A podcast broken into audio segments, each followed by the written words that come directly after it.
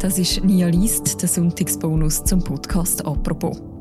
Der ignorante Westen heißt ein Essay vom Magazinautor und Schriftsteller Peter Hafner. Er hat auf verschiedenen Reisen mit Osteuropäerinnen und Osteuropäern geredet und kritisiert, wie wenig Länder im Westen von Europa auf den Angriffskrieg von Putin vorbereitet sind. Das ist der zweite Teil von seinem Text, der ursprünglich im Magazin erschienen ist. Der letzte Teil den könnt ihr hören, wenn ihr eine Woche zurückgeht im Feed von «Apropos». Vorgelesen wird der ignorante Westen von Peter Hafner vom Tagiredakteur Jean-Marc Nia. Viel Spass beim Zuhören.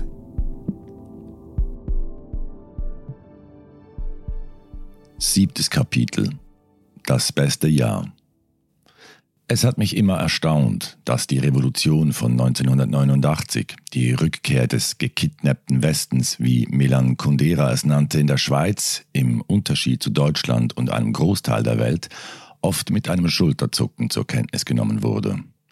Adolf Muschk, der Star der Schweizer Intelligenzia, bedauerte in einer Talkshow mit dem deutschen Historiker Michael Stürmer, dass es nun keine Alternative mehr gebe zum westlichen Kapitalismus.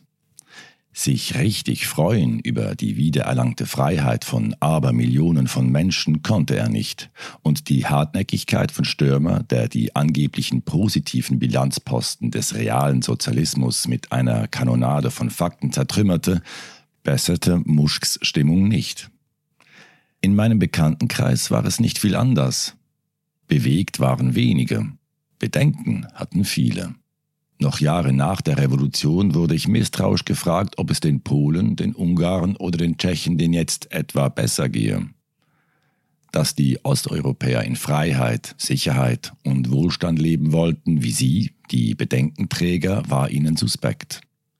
Sie nahmen nicht wahr, dass die samtene Revolution in ihrer Bedeutung der französischen von 1789 nicht nachsteht dass 1989 nicht nur ein Jahrhundertjahr, sondern eines der besten in der Geschichte Europas überhaupt ist. Das Europa der 27 Länder der EU ist das friedfertigste seit Menschengedenken. Die Jugoslawienkriege von 1991 bis 2001 sind ein Mahnmal an frühere Zeiten. Der jetzige Krieg in der Ukraine die Lektion, dass friedfertig zu sein nicht heißt, keine Feinde zu haben. Dessen ist sich die politische Linke wie die politische Rechte kaum bewusst gewesen. Nun haben viele Linke eine Kehrtwende vollzogen, schämen sich für ihren Irrtum, leugnen ihn oder treten auf, als wären sie schon immer auf der richtigen Seite gestanden. Der deutsche Psychologe, ein 68er, der einst alte Zöpfe abschneiden wollte und den Rossschwanz noch immer trägt, schalt die NATO aggressiv und Amerika das Reich der Blöden. Nun schweigt er und sucht das Thema zu vermeiden, um des Friedens willen. Der schweizerische Berufskollege, der sich nicht hervortrat mit Plädoyers für eine starke Armee, die NATO und Amerika, feiert jetzt überschwänglich den Kampfesmut der Ukrainer, als seien sie eine lokale Fußballmannschaft, die in die Bundesliga aufsteigt. Nur die dänische Philosophin war bestürzt, auch darüber, selber naiv und gutgläubig gewesen zu sein und weitergelebt zu haben, als wäre nichts passiert zuvor in Tschetschenien, Georgien, der Krim und dem Donbass. Manche Rechte nehmen noch heute Putin in Schutz, verherrlichen ihn gar und verharmlosen oder leugnen, was in der Ukraine passiert und zigtausendfach dokumentiert ist. Fake News Junkies, die kein Sachargument kurieren wird, sind eine Minorität, die auf die westliche Russlandpolitik im Gegensatz zur Linken kaum Einfluss hatte. Als der KGB, dessen Offizier Putin war, im Moskauer Putsch vom August 1991 Gorbatschow zu stürzen versuchte, erklärte das ukrainische Parlament die Unabhängigkeit. 90 Prozent votierten in der Volksabstimmung dafür, noch im selben Monat wurde die UdSSR aufgelöst und das letzte koloniale Imperium der Welt war Geschichte. Putin, der 1989 in Dresden mit der Vernichtung von sowjetischen Codebüchern im Garten der KGB-Filiale seine, Zitat, dunkelste Stunde erlebte, erklärte diese Befreiung zur, Zitat, größten geopolitischen Katastrophe des Jahrhunderts. Zitat Ende.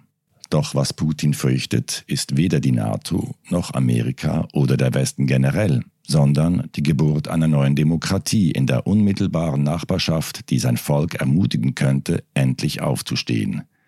Die Ukraine ist nicht nur der Phantomschmerz Russlands, wie Katharina gesagt hat, sie ist auch die Zeitbombe, die der Herrscher im Kreml entschärfen muss, will er an der Macht bleiben. Bis anhin hatte die Schweiz mit Deutschland gemeinsam, dass beide Staaten kein Konzept von einem Feind haben. Deutschland wollte sich aufgrund seiner Gewalttaten gegen angebliche Feinde jedweder Art mit seinem Nie wieder Krieg von jedem Waffengang dispensieren. Die Schweiz, in der seit über 170 Jahren Frieden herrscht, hat keinen Feind und blieb selbst in den zwei Weltkriegen unversehrt.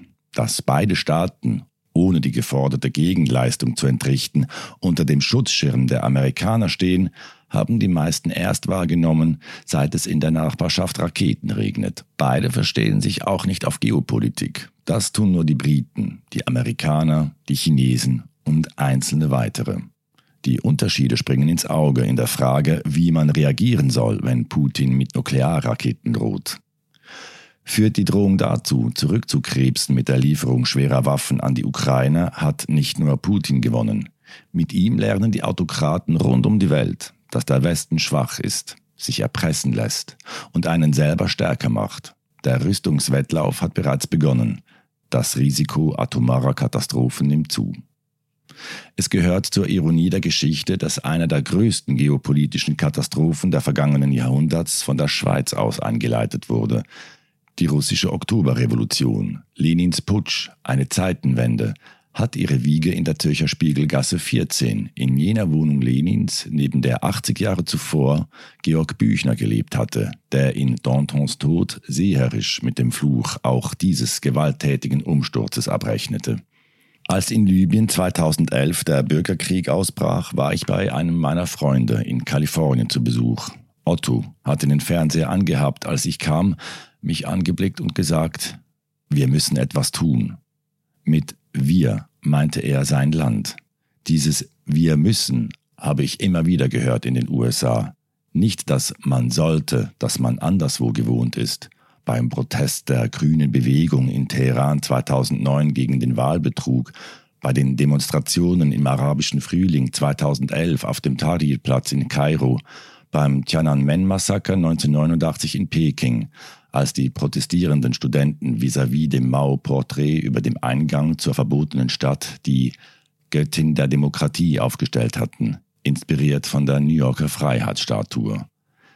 Es waren die Amerikaner, die mit der Bombardierung von Serbien den versuchten Genozid an Muslimen in Bosnien und Albanern in Kosovo gestoppt haben. Kein europäischer Staatsmann, sondern Bill Clinton wurde in Pristina mit einer Statue geehrt. Nun sind es wieder sie, die mit dem Präsidenten Joe Biden als Ordnungsmacht amtieren. Die Indispensable Nation, wie Madeleine Albright sagte, Clintons Außenministerin, die 2022 Putin traf und berichtete, der Mann sei, Zitat, entschlossen, die auseinandergebrochene Sowjetunion zur alter Größe zurückzuführen. Zitat Ende. Wie die Osteuropäer haben auch die Amerikaner realisiert, dass der Truppenaufmarsch Russlands an der Grenze zur Ukraine keine Drohkulisse, sondern der Auftakt zum Krieg war. Es ist Amerika, das die Brandherde in Europa löscht, das mit Raketen zündelnde Nordkorea observiert, das von China bedrohte Taiwan und das von Antisemiten umzirkelte Israel schützt. Immer wieder habe ich mit Freunden und Bekannten gestritten über die Führungsrolle der USA und die NATO, die sie beschuldigten, Russland betrogen zu haben mit der Versicherung, das Bündnis der Verteidigungsgemeinschaft nicht nach Osten zu erweitern. Mit der Öffnung der Archive der Regierungen von Helmut Kohl, George Bush und Bill Clinton den publizierten privaten Aufzeichnungen und Briefen der außenpolitischen Akteure wie Hans-Dietrich Genscher, Eduard Shevardnadze, James Baker und Michael Gorbatschow ist geklärt, dass die Sowjetunion 1990 nicht wie behauptet vom Westen über den Tisch gezogen wurde. Nicht die NATO hat missioniert, sondern die Polen, die Balten und die Ukrainer haben den Beitritt zum Militärbündnis gewollt, für das der Angriff auf eines seiner Mitglieder ein Angriff auf alle ist. Achtes Kapitel Hipper KGB Wie absurd und beschämend die noch heute verbreitete Verharmlosung der kommunistischen Diktaturen und ihrer Nachfahren ist, war ein Thema, über das ich mich in Washington 2003 während des Irakkriegs mit Anne Applebaum unterhielt. Mitglied der Chefredaktion der Washington Post, zeigte sie mir deren Großraumbüro, das noch genauso aussah wie im Film All the President's Men von 1976 über Watergate, worin Robert Redford und Dustin Hoffman das Journalistenteam spielen, das Präsident Richard Nixon, Tricky Dick, zu Fall bringt. Applebaum hatte eben Gulag, A History, veröffentlicht, die erste Gesamtdarstellung der sowjetischen Arbeits- und Konzentrationslager. Sie erzählte, wie verwundert sie war, als sie in Prag über die Karlsbrücke ging, wo ihre Landsleute entzückt kauften, was die Souvenirhändler feilboten. Anstecknadeln mit Hammer und Sichel, dem Porträt von Lenin und sonstige Devotionalien des Sowjetkommunismus.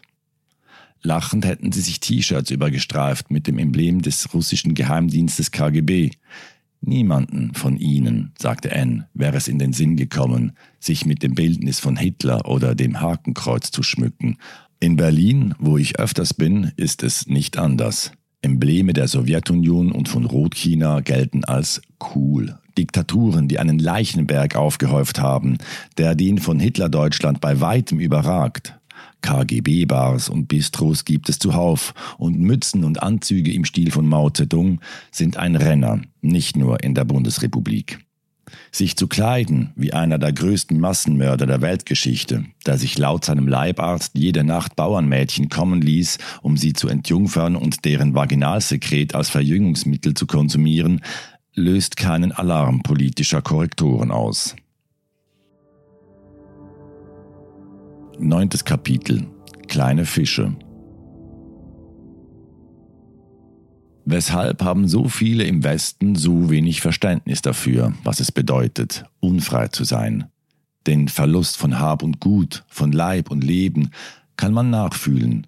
Die verbreitete Armut weckt Mitleid, doch Empathie für Menschen, die in Unfreiheit leben, ist rar.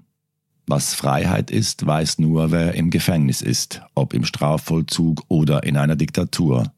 In Ländern ohne eine unabhängige Justiz, ohne freie Wahl und Abwahl der Volksvertreter, ohne Reise-, Meinungs- und Versammlungsfreiheit, wo man gegen die Regierung demonstrieren darf und dabei von der Polizei geschützt und nicht verprügelt wird.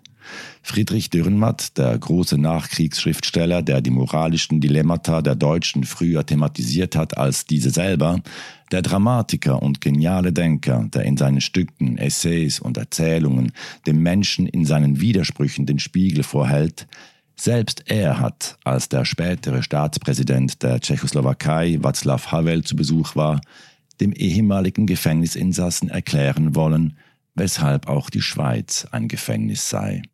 Seine Laudatio auf den mit dem Gottlieb Duttweiler Preis 1990 für seine Zivilcourage geehrten Dissidenten blendet zwar nicht aus, dass in dessen Land unter sowjetischer Herrschaft Regimegegner in Konzentrationslager gesteckt, gefoltert und hingerichtet wurden.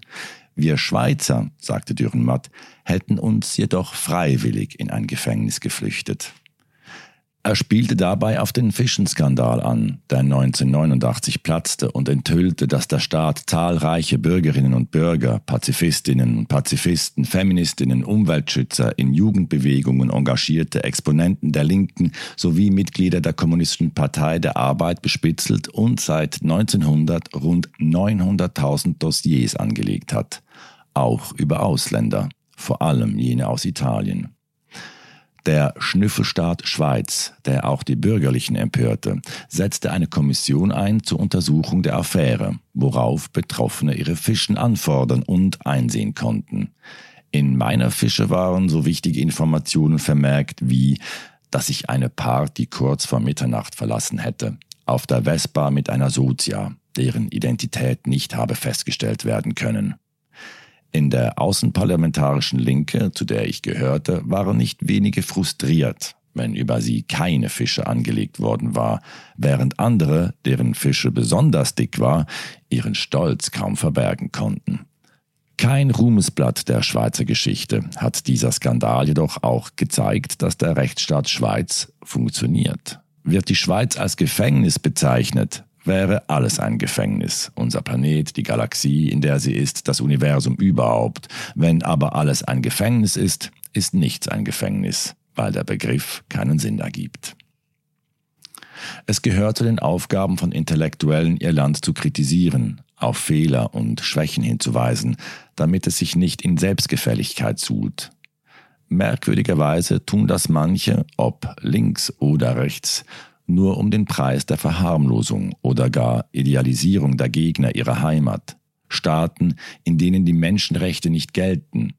Für Noam Chomsky, den Amerikaner, der keine Gelegenheit auslässt, sein Land zu geißeln, ist der Westen schuld am Ukraine-Krieg. Habe Putin doch seit 30 Jahren vergeblich auf die, Zitat, Sicherheitsbedenken Russlands, Zitat Ende hingewiesen. Ins gleiche Horn stoßen Phyllis Bennis, die Kämpferin gegen den amerikanischen Imperialismus, und Naomi Klein, die einflussreiche Aktivistin gegen den Kapitalismus und die Globalisierung. Dass die Ukraine souverän ist wie ihr Land, dass deren Volk zum Westen gehören will wie das ihre, zählen für diese Kritikerinnen nicht. Seit über 100 Jahren hat kein Staat, mit Ausnahme von Hitlerdeutschland, Russland angegriffen oder die Absicht dazu gehabt. Umgekehrt jedoch hat Osteuropa über Jahrhunderte die russische Gewalt zu spüren bekommen, hatte sein eigenes Schicksal nicht bestimmen können, war auf der falschen Seite des eisernen Vorhangs und konnte sich erst befreien, als dieser fiel. Dass westliche Intellektuelle die Sünden des Westens anprangern, den Kolonialismus, Rassismus und die Ausbeutung der dritten Welt, ist eine Tugend der Aufklärung. Begnügt man sich damit, gerät jedoch ins Vergessen, dass man nicht nur von Opfern, sondern auch von Tätern umgeben ist. Ob das nun islamistische Terroristen, russische Sturmtruppen oder totalitäre Regime sind, die die Bomben in die Hand bekommen könnten.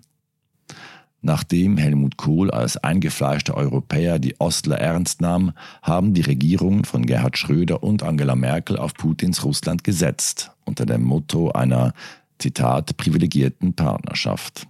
Sie haben alle Warnungen aus Polen, der Ukraine und anderen Oststaaten in den Wind geschlagen, sich weder von den Kriegen Russlands in Tschetschenien, Georgien und Syrien noch vom Raub der Krim von ihrem Kurs abbringen lassen. Auch nicht als die Gazprom im Januar 2006 Georgien den Gashahn zudrehte, im kältesten Winter seit zehn Jahren. Hätten sie auf die Kritik der USA und der Grünen im eigenen Land gehört, wären die Ostsee-Pipelines Nord Stream 1 und Nord Stream 2 nicht gebaut worden. Hätten sie die Anbindung der Ukraine an die EU und die NATO nach dem Raub der Krim befördert, wären wir heute wohl nicht in der Misere, in der nun die ganze Welt ist. Die westliche Wirtschaft hat davon profitiert und dafür gesorgt, dass sich nichts ändert. Oligarchen, die hofiert, kriminelle Machenschaften, die ignoriert, Korruption, die toleriert wurde. Sie waren der Zement, der das Luftschloss der Russophilie zusammenhielt. Wie andere auch habe er sich geirrt, sagte nonchalant Frank-Walter Steinmeier, der amtierende Bundespräsident.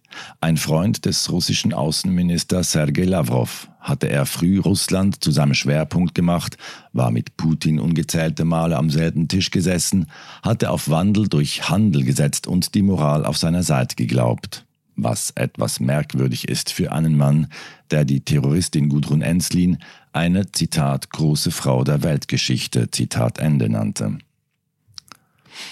Was die Ukraine spezifisch betrifft, war es ein Amerikaner, der Historiker Timothy Snyder, der die Massenmorde und die Vernichtungspolitik von Nazi-Deutschland und Stalins Russland erforscht und die Landstriche von Polen, Weißrussland, dem Baltikum und der Ukraine ins Bild gerückt hat.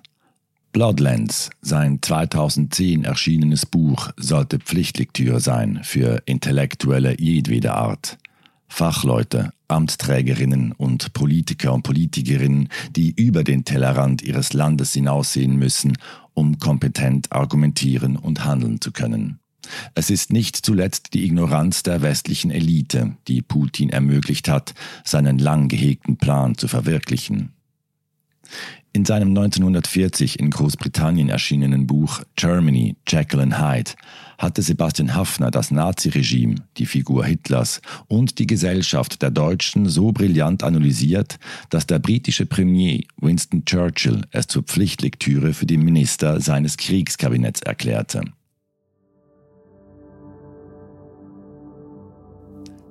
Zehntes Kapitel Niederlagen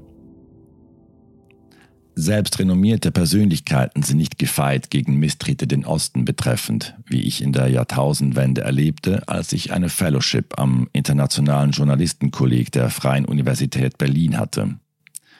Wir waren 15, die eine Hälfte aus dem Osten, die andere aus dem Westen.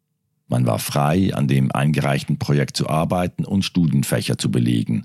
Pflicht war die Teilnahme an Diskussionen, zu denen prominente Gäste eingeladen wurden – Richard von Weizsäcker kam, dessen Vater als Staatssekretär im Auswärtigen Amt nach dem Krieg wegen Verbrechen gegen die Menschlichkeit angeklagt und verurteilt worden war.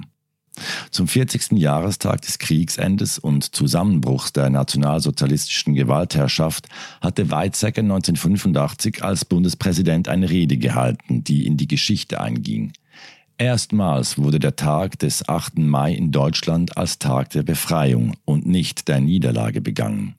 Weizsäcker, ein stattlicher Herr mit einnehmender Ausstrahlung, sorgte für eine lebhafte Diskussion, bis die Kolleginnen aus Slowenien, Ungarn und Bulgarien wissen wollten, weshalb Deutschland so reserviert sei ihren osteuropäischen Ländern gegenüber. Richard von Weizsäcker widersprach, erzählte von seinen Staatsbesuchen im Osten und scherzte, wie er sich immer erst eine Litanei über das schlimme Russland habe anhören müssen, damit war er unten durch bei den drei Frauen, die von seinen Verdiensten kaum etwas wussten. Elftes Kapitel Dreimal Revolution Die Ukraine ist eine verspätete Nation.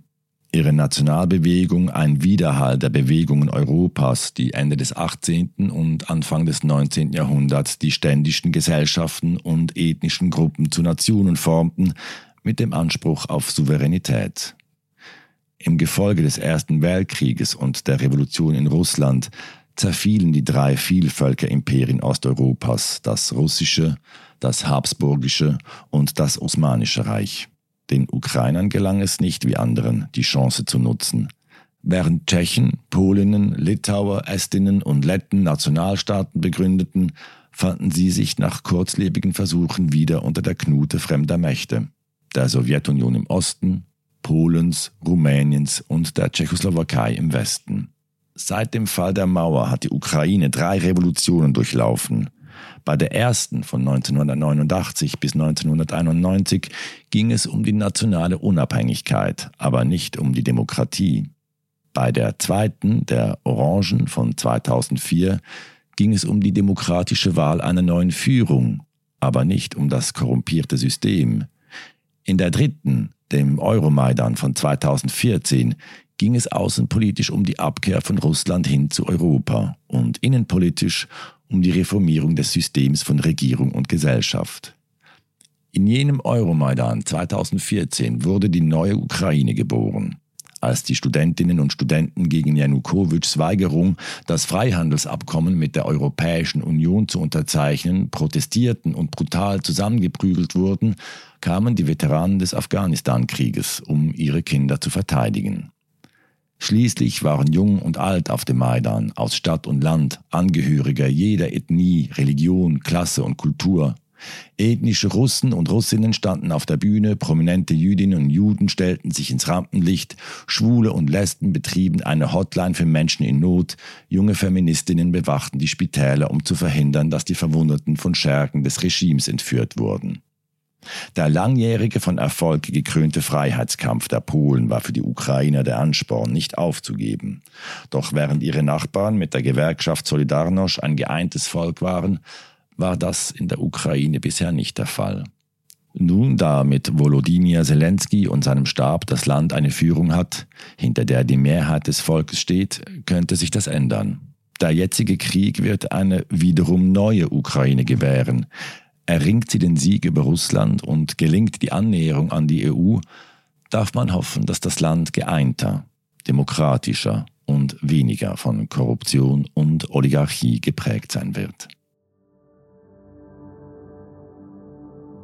Zwölftes Kapitel, wo Europa endet.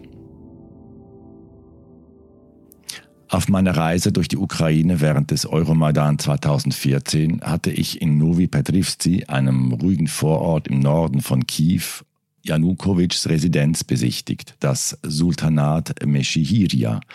Herrscharen erkundeten das Grundstück mit dem Wohnhaus, das aussieht wie ein Chalet, das sich am Buckingham Palace verschluckt hat. Die Besucher waren weniger empört als amüsiert über den Monumentalkitsch eines Parvenus, für den nicht nur Geschmack eine Frage des Geldes war. 15 Euro pro Tag und Teilnehmer habe sich das Regime Kundgebungen zu seinen Gunsten kosten lassen, hat Katharina mir gesagt, als wir über Putins Schützling sprachen. Wo Europa endet, ist eine viel diskutierte Frage. Samuel Huntington hat in seinem Bestseller Kampf der Kulturen die Trennlinie zwischen West und Ost in der Ukraine entlang der Sprutsch gezogen, der einstigen Grenze von Österreich, Ungarn und dem zaristischen Russland. Der Fluss scheidet den protestantisch-katholischen Westen vom byzantinisch-russischen Osten. Für den amerikanischen Politikwissenschaftler zwei Welten, wie einst für die Griechen die Trennung am Bosporus von Zivilisation und Barbarei. Zumindest was die Brutalität des jetzigen Krieges angeht, trifft letzteres zu. Kriege ohne Kriegsverbrechen gibt es nicht. Gefangene werden erschossen, Frauen vergewaltigt. Zivilisten getötet und nicht militärische Objekte. Die Bombardierung deutscher Städte durch die Alliierten in Europa und der Abwurf von Atombomben auf Hiroshima und Nagasaki sind Kriegsverbrechen. Während in diesen Fällen die Eskalierung des Krieges dazu geführt hat, sind jedoch in den Kriegen der Russen in Tschetschenien, Georgien, Syrien und jetzt in der Ukraine die Kriegsverbrechen von Anfang an nicht die Ausnahme, sondern die Regel. Die militärischen Ziele sind Spitäler, Schulen und Wohnhäuser. Ich hatte 2014, als wir in dem schönen Café saßen und Katharina sagte, Putin werde es nicht bei der Besetzung der Krim lassen, ihre Bedenken zu zerstreuen versucht und gemeint, Russland könne nicht mehr schalten und walten wie einst die Sowjetunion. Eine Besetzung des ganzen Landes würde der Westen nicht zulassen. Die offizielle Einverleibung der Krim war mir dann die Lektion, dass ich trotz langer Aufenthalte in Osteuropa immer noch der naive Westler gewesen bin. Als kurz danach Separatisten im Donbass zwei Volksrepubliken ausriefen und der Krieg im Land begann, wusste ich, dass Katharina recht gehabt hat und dass Putin sich mit diesen Beutestücken nicht begnügen würde. Wer keinen Schutzengel hat, ist nicht gut dran. Mir kommt dieser Tage immer wieder in den Sinn, was ich diesbezüglich auf meiner Reise entlang der deutsch-polnischen Grenze erlebt hatte. In Zittau im Dreiländereck war ich an einer Feier der deutschen Bundeswehr. Zwischen den Türmen der St. Johanniskirche hing ein Transparent. Darauf stand Völkerfreundschaft statt Waffenbrüderschaft. Freunde brauchen keine Waffen.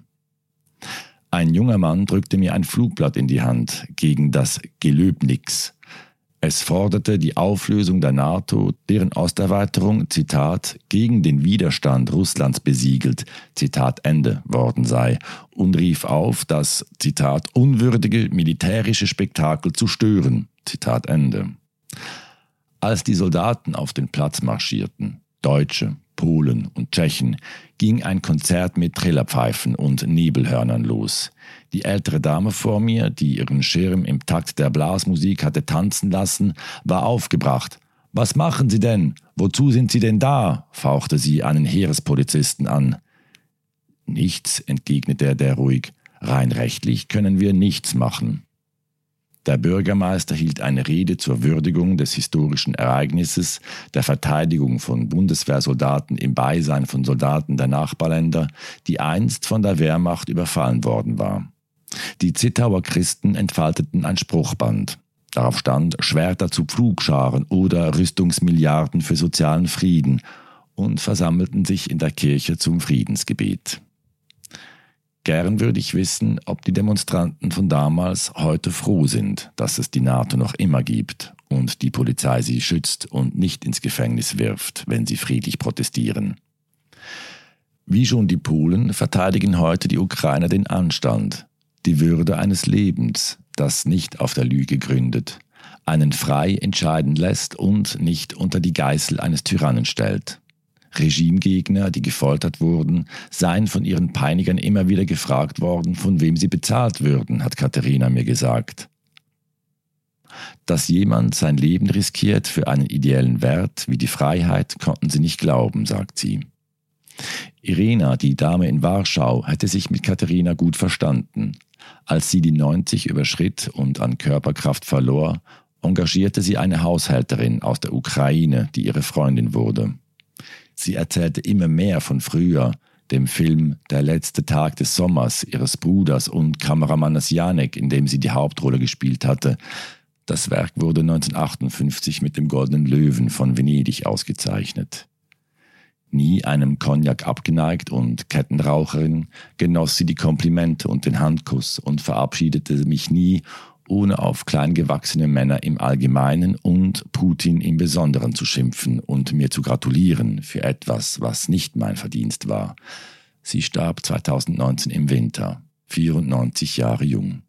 Sie, die ihre reaktionäre Regierung verabscheute, hätte stolz auf ihr Land sein dürfen, das Millionen von Flüchtlingen aus der Ukraine aufnimmt, Waffen und Hilfsgüter über die Grenze bringt, der Not gehorchend und bereit zu handeln ohne langes Gerede. Eine Stärke, die Ukrainer und Polen aufgrund ihrer Geschichte eigen ist, wie niemandem in Westeuropa. Der ignorante Westen oder was ich auf meinen Reisen durch Osteuropa gelernt habe, ist ein Text von Peter Hoffner. Ursprünglich erschienen ist der Text im Magazin vom Tagesanzeiger. Und das ist der Sonntagsbonus Nia liest zum Podcast Apropos. Die nächste Folge von uns, die hören ihr morgen wieder am Montag. Bis dann, macht's gut. Ciao miteinander.